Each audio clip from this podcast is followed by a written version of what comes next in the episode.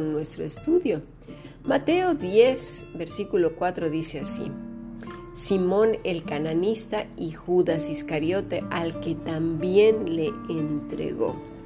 Uy, mira nada más, le entregó. La palabra que expresa entregó es paradidomi, que quiere decir exponer, ceder, entregar. Un pecado de alta traición. Y sabes una cosa, no estamos muy lejos cuando nos vamos detrás del rito.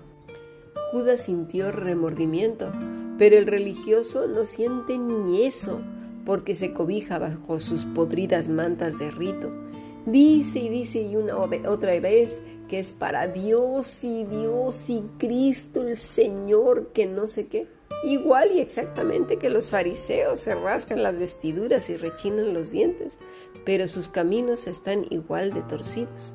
Y mira, aquí viene la prueba del algodón de la cual hablé en el primer podcast. Cuando el fundamento es Cristo, cuando el fundamento está sólido en el amor al Padre, basado en esos primeros mandamientos que ya hemos hablado, cuando Él mismo, nuestro ser, se aferra a ese amor a Dios, a su voluntad, a como Él lo estableció, no como se nos da la gana, ya lo hemos hablado más de una vez, mira bien lo que pasa. Había uno, entonces, en ese grupo de doce que le iba a traicionar, que andaba con él, aprendió de él, comió con Jesús, vio todo lo que el amado hizo, fue bueno todo. Pero ese corazón de Judas estaba lejos, estaba desencantado, desilusionado porque quería las cosas a su manera, porque esperaba algo más. Y sabes una cosa, querido pastor que me escuchas, o líder, ya sea mujer o hombre, en la escuela dominical o de mujeres o, donde sea, o incluso en tu propia casa, en tu comunidad, no necesariamente estamos hablando de las congregaciones, pero me refiero aquí a los pastores o a los líderes.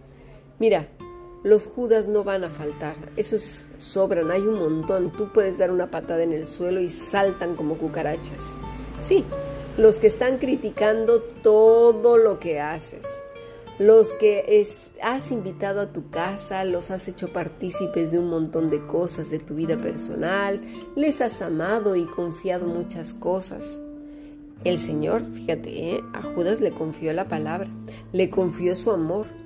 Otras ovejas porque fueron a predicar, ¿te acuerdas? Le confió hasta las finanzas. Pero Judas esperaba algo diferente.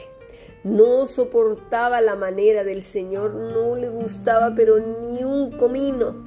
Él deseaba lo que deseaban los celotes, un complot y hacerse con el poder y salvar a Israel de los opresores. Muchos, y más de uno, a que te han hecho mucho daño. Te han expuesto ante otros para que te juzguen, para que te critiquen, para que se divida el grupo hasta el trozo más pequeño, pero diciendo que vienen de parte de Dios.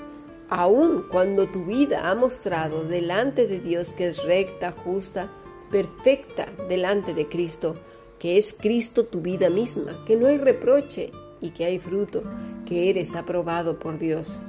Pero a estos, a estos Judas, no les importa porque no son hijos de Dios, sino del maligno, porque claramente sus obras revelan de quién es ese corazón que supuestamente es de Cristo. Es más que nada de Satanás, aunque se les cosa la boca de ahí con un montón de flores, que es Cristo, pero eso no es cierto porque donde ponen sus pies siempre hay problemas. Cada vez que los invitas, cada vez que están en unas reuniones, son los primeros en que van a contender y a sacar problemas donde no los hay. Y a los más jóvenes, a los más jóvenes alimentan su corazón para que saquen ese hervor y esas reuniones se vuelvan el juicio final. ¡Ay, qué exagerada! Nada más tenemos unos cuantos problemas, sí, claro, unos cuantos problemas que se pueden prolongar en horas intestinas. No seamos hipócritas, ¿a quién queremos engañar? A esta gente no les importa. Siempre consideran un buen momento para generar problemas, que es que en el nombre del Señor. Pero, ¿y entonces qué? Jesús cómo actuó? ¿Con recelos? ¿Con venganza? ¿Con un dolor extremo? ¿Hasta se enfermó? ¿Con, con un abatimiento tal que cayó en depresión? No, su fundamento era el amor y el más grande amor. ¿Notas lo importante que es tener ese mandamiento como base, como columna vertebral? Porque si no es así, ¿sabes una cosa? Arde Troya. ¿Cuántos pastores, líderes, sean mujeres u hombres, sean o no servidores, como ya lo he dicho, de una congregación, al final el siervo es siervo en todo lugar. Al verse traicionados se enferman, caen en profundas tristezas, en desilusiones tan grandes que ya no quieren seguir adelante y, lo único que desean es salir corriendo a Plutón si es posible.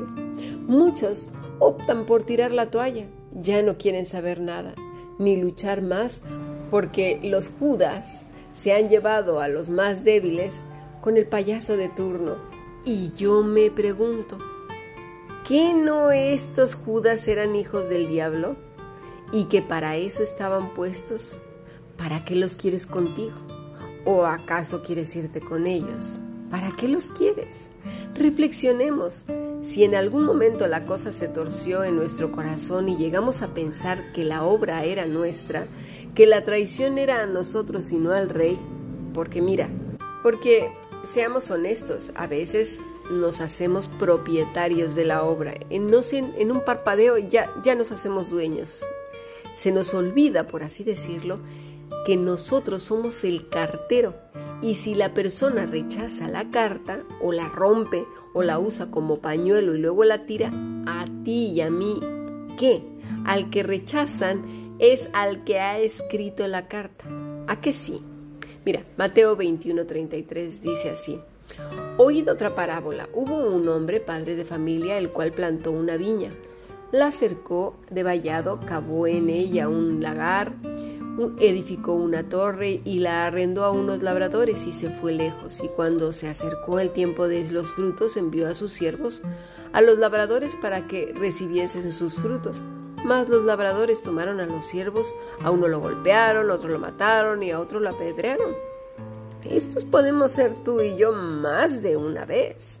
Dice el versículo 36, envió de nuevo otros siervos, más que los primeros, e hicieron con ellos de la misma manera. Finalmente les envió su hijo diciendo, tendrán respeto de mi hijo. Mas los labradores cuando vieron al hijo dijeron entre sí, este es el heredero, venid, matémosle y apoderémonos de su heredad. Tomándole le echaron fuera de la viña y le mataron. Mira lo que dice, ¿eh? Matémosle y apoderémonos de su heredad. Ese es el rito y la religiosidad. Pongamos mucha atención a nuestro corazón, porque nos puede engañar en cualquier momento si no estamos apegados a la vida verdadera. Porque dice el versículo 39, tomándole le echaron fuera de la viña y le mataron. Cuando venga pues el Señor de la viña, ¿qué hará a aquellos labradores? Le dijeron, a los malos destruirá sin misericordia y arrendará su viña a otros labradores que le paguen el fruto a su tiempo. Tú y yo, finalmente, somos los siervos, y si padecemos es por causa del dueño de la viña.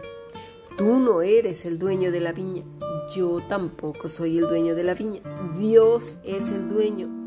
Tú y yo, por ser siervos del dueño, nos harán todo lo que se les venga en su corrompida mente, aún diciendo que son cristianos, aún diciendo en el nombre de Dios y se den de golpes en el pecho al punto que la mano salga del otro lado, así de fácil. Muchos se creen policías celestiales, justicieros, se creen algo así como un Van Helsing. Salen con su látigo y su ballesta y venga a matar a todos los que se, no se sujeten a lo que ellos creen según sus mentores, sus seminarios y demás cosas que vienen de tal y tal siglo. En lugar de poner una, eh, como así como el zorro que cuando hacía con la este, espada eh, ponía una Z, pues no, estos ponen una S de Satanás como su padre. Pero, ¿sabes una cosa? Esa sangre derramada de los santos no es cualquier sangre. Esa sangre clama desde la tierra y un día, como acabamos de leer, esos van a ser destruidos sin misericordia. Pero el que está firme sobre el amor inmenso, el primer y más grande mandamiento, reacciona como Jesús. ¿Y cómo reaccionó Jesús? Vamos a Juan 13, 21, 22. Habiendo dicho Jesús esto, se conmovió en espíritu y declaró y dijo, De cierto, de cierto os digo que uno de vosotros me va a entregar. Entonces los discípulos se miraban unos a otros, dudando de quién hablaba. Hasta aquí vamos a detener la lectura. Y no es que fuera el Señor una piedra, ¿verdad? Que no sintiera nada y fuera frío y calculador.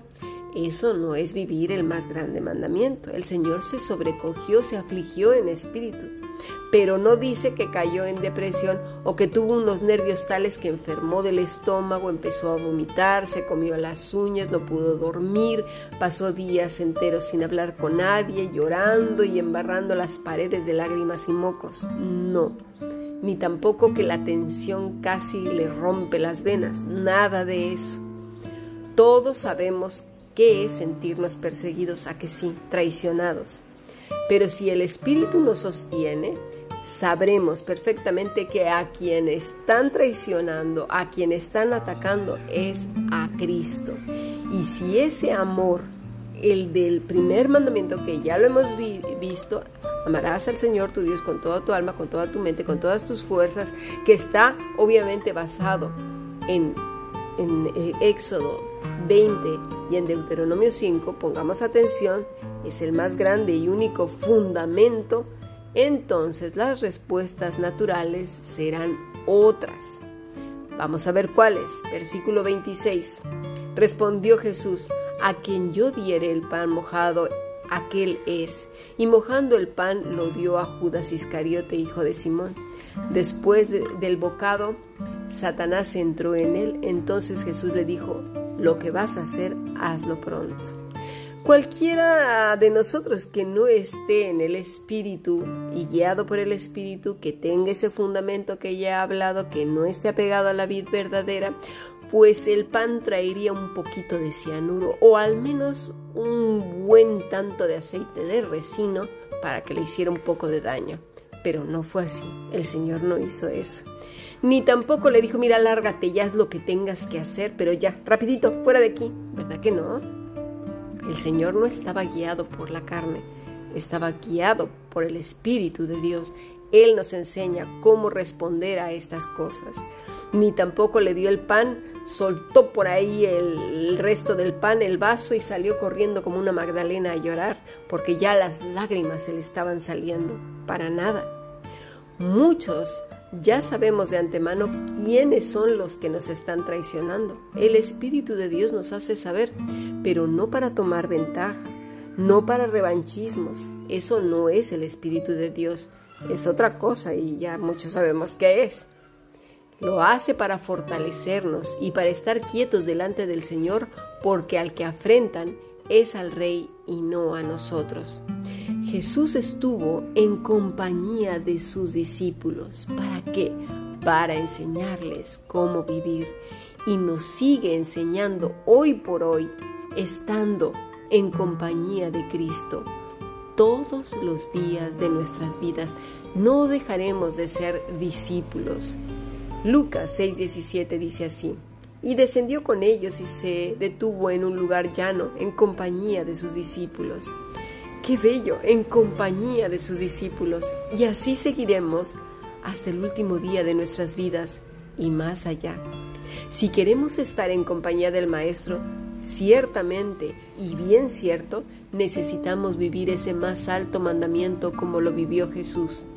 Y si no es así, todo lo demás será rito y religiosidad porque el fundamento es otro. Y vendrán los vientos y las tempestades, y esa vida caerá, y por más que se levante y vuelva a edificarse, volverá a caer y será arrastrada por las ondas del mar, por el azote de los vientos, y luchará por volver a levantarse, pero el agua se la llevará más de una vez, porque no ha entendido ese más grande, profundo y maravilloso mandamiento. Por eso me exhorto a mí misma y a vosotros también a que estudiemos esos cinco mandamientos y no lo olvidemos nunca jamás. ¿Estamos apegados a la vid verdadera? Lo veremos entonces a través de ese fruto, a través de las respuestas hacia la vida, nos daremos cuenta quién es ese fundamento, si está ese fundamento ahí. Mucho tenemos por aprender de ese más grande mandamiento, el más profundo, el más intenso. Amarás al Señor tu Dios con todo tu corazón, con toda tu mente, con toda tu alma. Pero ese mandamiento es precisamente los cinco primeros mandamientos, los más importantes, pero se centran en estas palabras y ya lo hemos explicado antes. Sigamos aprendiendo. Bendiciones.